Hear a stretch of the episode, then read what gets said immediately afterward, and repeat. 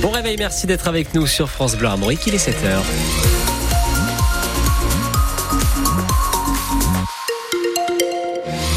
Et sur la route, euh, toujours cet accident, ça se passe sur l'A84, vous venez de passer l'Ifré, vous allez vers Rennes, vous circulez sur une seule voie, donc soyez vigilants sur la 84 en allant vers Rennes.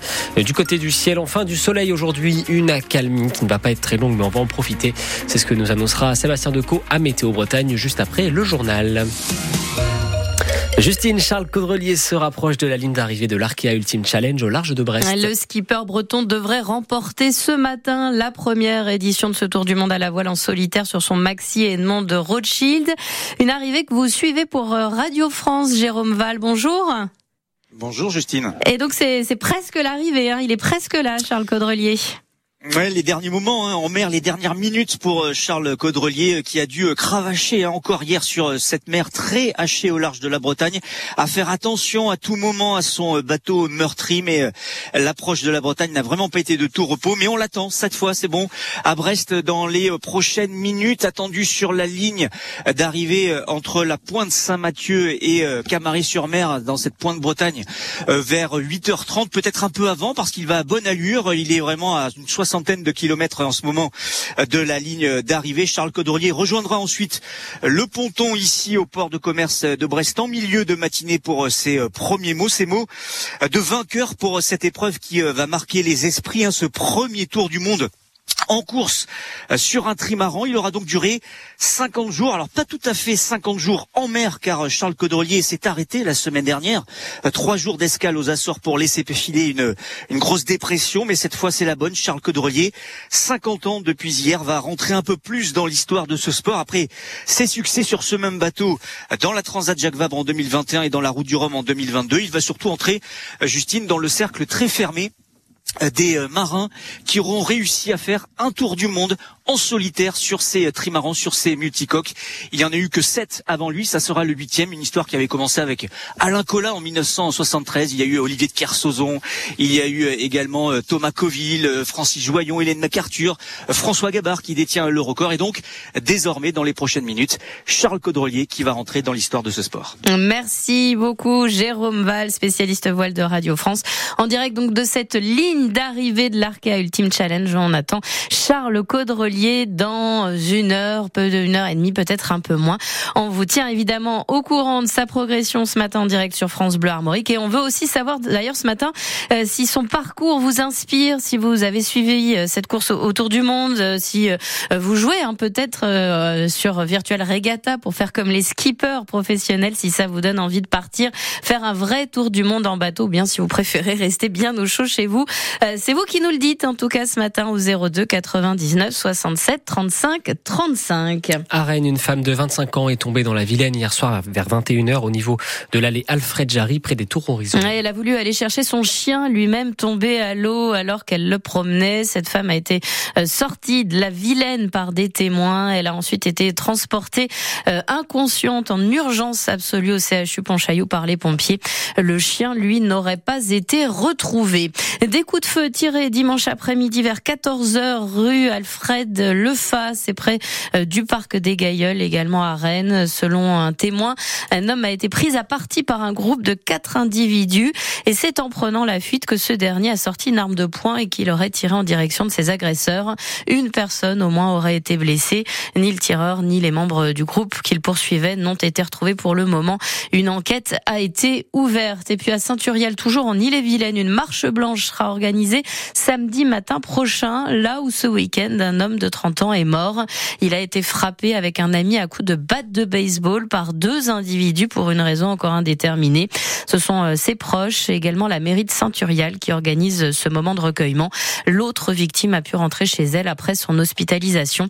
Les deux agresseurs ont eux été placés en garde à vue dimanche. Gabriel Attal est attendu dans les prochaines minutes au salon de l'agriculture. Le Premier ministre avait déjà fait une visite surprise dimanche soir à un cocktail de ce salon, mais il doit ce matin arpenter les allées à la rencontre des agriculteurs alors que les tensions se sont calmées depuis samedi et l'inauguration de l'événement par Emmanuel Macron.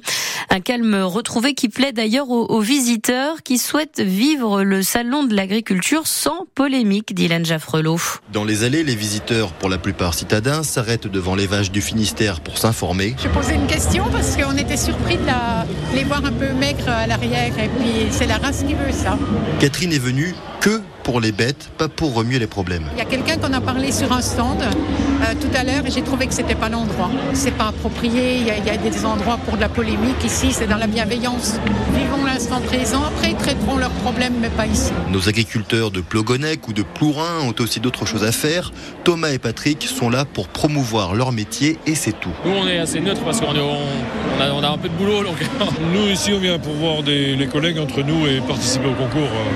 Après, la politique, ça c'est autre chose. Si personne ne dit rien, beaucoup parlent tout bas. Christophe et sa femme Patricia ont tenu à venir spécifiquement cette année. Ça fait des années qu'on n'était pas revenu au salon parce que justement on trouvait triste de voir toutes ces bêtes, mais là je trouve qu'elles sont bon. Quand on voit ces animaux-là, et quand on voit les, les, gars et comment ils s'en occupent, quand on voit tous les efforts qu'ils font, on se dit que vraiment ils ont du mérite quoi. Et c'est vrai qu'ils sont là euh, pour nourrir euh, le pays. Et je sais pas ce que tu en penses. Moi je suis venu pour les soutenir uniquement, même si je leur dis pas, si je leur dis pas, voilà. Bien sûr. Mais on est là pour ça. Hein. Un petit geste qui fait du bien au monde paysan qui se sent soutenu.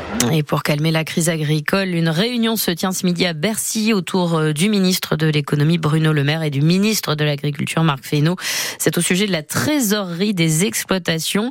Euh, les services en préfecture doivent recenser les exploitations qui sont le plus en difficulté et ensuite l'État doit se porter garant de prêts à hauteur de 2 milliards d'euros. Ce sera à partir du 1er juillet prochain. En retour, le gouvernement demande aux banques et aux assurances de faire des efforts. Après le très fort coup de vent hier et cette nuit en Bretagne. Il reste ce matin 5000 foyers privés de courant, 2000 dans les Côtes d'Armor, 2000 en Ille-et-Vilaine et un millier entre le Morbihan et le Finistère. Enedis a mobilisé jusqu'à 700 techniciens pour réparer au plus vite. Des groupes électrogènes ont aussi été déployés dans les zones les plus reculées. Des rafales à près de 130 km heure ont été enregistrées, notamment à la pointe du Raz. Les mauvaises conditions climatiques qui sont en partie responsables de la mort de très nombreux oiseaux marins en Bretagne et dans les pays de la Loire ces dernières semaines. L'association Sea Shepherd a déjà ramassé 130 cadavres de guillemots rien qu'en Vendée. Selon sa présidente en France, Lamia Esmalali, la météo est donc en, cause, mais pas seulement. Il doit y avoir une, conjonction de, de, facteurs. On privilégie quand même euh, beaucoup la raréfaction de la nourriture, soit en lien avec euh, avec la surpêche, et ça peut être un facteur aggravant aussi euh, en lien avec le, le, changement climatique. On n'écarte pas totalement l'hypothèse. Alors pas pour ceux qui sont vivants, hein, évidemment. Pour ceux qui sont morts, l'hypothèse qu'ils auraient pu être capturés dans des dans des engins de pêche. Mais pour ça, il va falloir qu'on fasse pas mal d'autopsies pour voir si ces animaux qui sont morts sont morts en surface ou s'ils sont morts euh, sous l'eau noyés. Beaucoup en Vendée, euh, beaucoup en Bretagne aussi, beaucoup dans le Finistère. On a eu aussi en Manche. Là, l'urgence, à, mon sens, c'est vraiment euh, d'identifier quelles sont les causes pour pouvoir y remédier. Des propos recueillis par Yves René Tapon. Pour terminer le palmarès hier des bibes gourmands du guide Michelin. Ce sont ces adresses, ces adresses pardon, bon plan de restaurant. Il y en a dix nouveaux en Bretagne, trois en Ille-et-Vilaine, Imayoko à Rennes, Doma à Saint-Malo et Entre-nous à Vitré. Trois aussi dans le Morbihan, euh, la Chebaudière à Auray, Granit à Plouarnel et la Maison cachée à Rochefort-en-Terre. Euh, deux restaurants dans les Côtes d'Armor, Roland à euh, Plouran et Vivas à Tréberdin. Deux enfin dans le Finistère, l'éclosion située à Quimper et le 21e commis restaurant de Morlaix.